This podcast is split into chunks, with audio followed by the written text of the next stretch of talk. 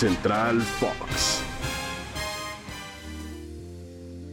Muy buen día tengan todos, qué gusto saludarles y darles una cordial bienvenida a esta edición informativa de Fox Sports a través de Spotify. Hoy es lunes 31 de enero y yo soy Ricardo García con el placer de estar acompañado por Antonio Valls. Tony, qué gusto saludarte. Estamos en la recta final de la eliminatoria en CONCACAF rumbo a Qatar 2022 y vaya duelo que se viene esta semana. México ante Panamá. Me parto en dos para ese partido que define quién va directo a Qatar y quién tendrá que jugar repechaje en contra de Oceanía. Te un saludo con mucho gusto. ¿Cómo estás, mi querido Rick? Qué, qué placer acompañarte, al igual que a todos nuestros amigos que nos están escuchando.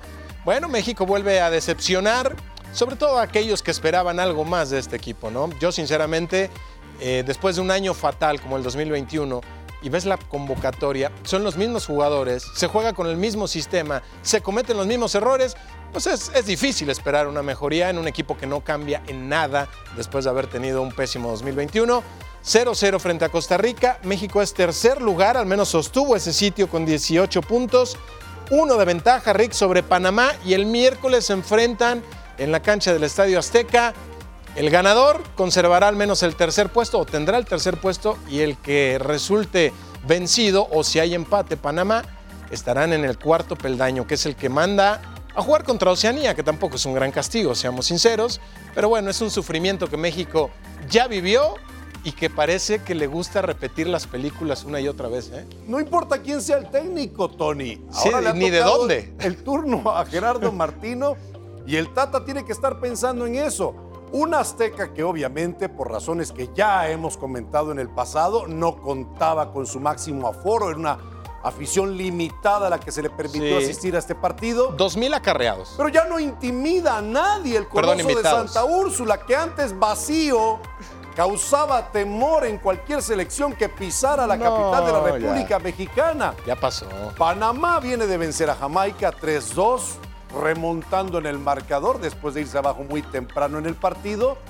Y ya México y Panamá se vieron cara a cara en el Rommel Fernández, un partido que terminó con un punto para cada selección.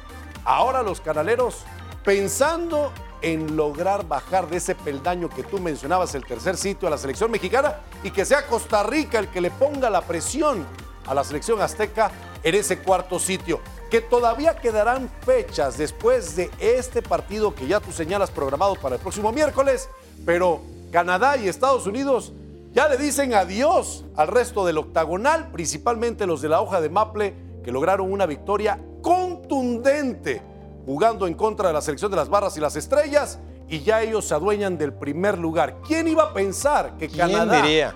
antes de la pandemia, estaba cojeando dentro de la eliminatoria, ahora se adueña de ese primer sitio de este octagonal final. 22 puntos, pase lo que pase en la siguiente jornada, va a seguir siendo líder porque tiene cuatro de ventaja sobre los Estados Unidos. Así que el país de la hoja de Maple, sin Alfonso Davis, uh -huh. ausente por este tema eh, cardíaco que le ha detectado el Bayern Múnich y que está todavía eh, siendo sometido a tratamiento y estudios. Así que sin su principal figura, venció a los estadounidenses y se queda con ese primer lugar. Una eliminatoria otra vez tormentosa para México. Ya nos vamos. Muchas gracias, Rick. Gracias a todos por escucharnos. Aquí los vemos siempre.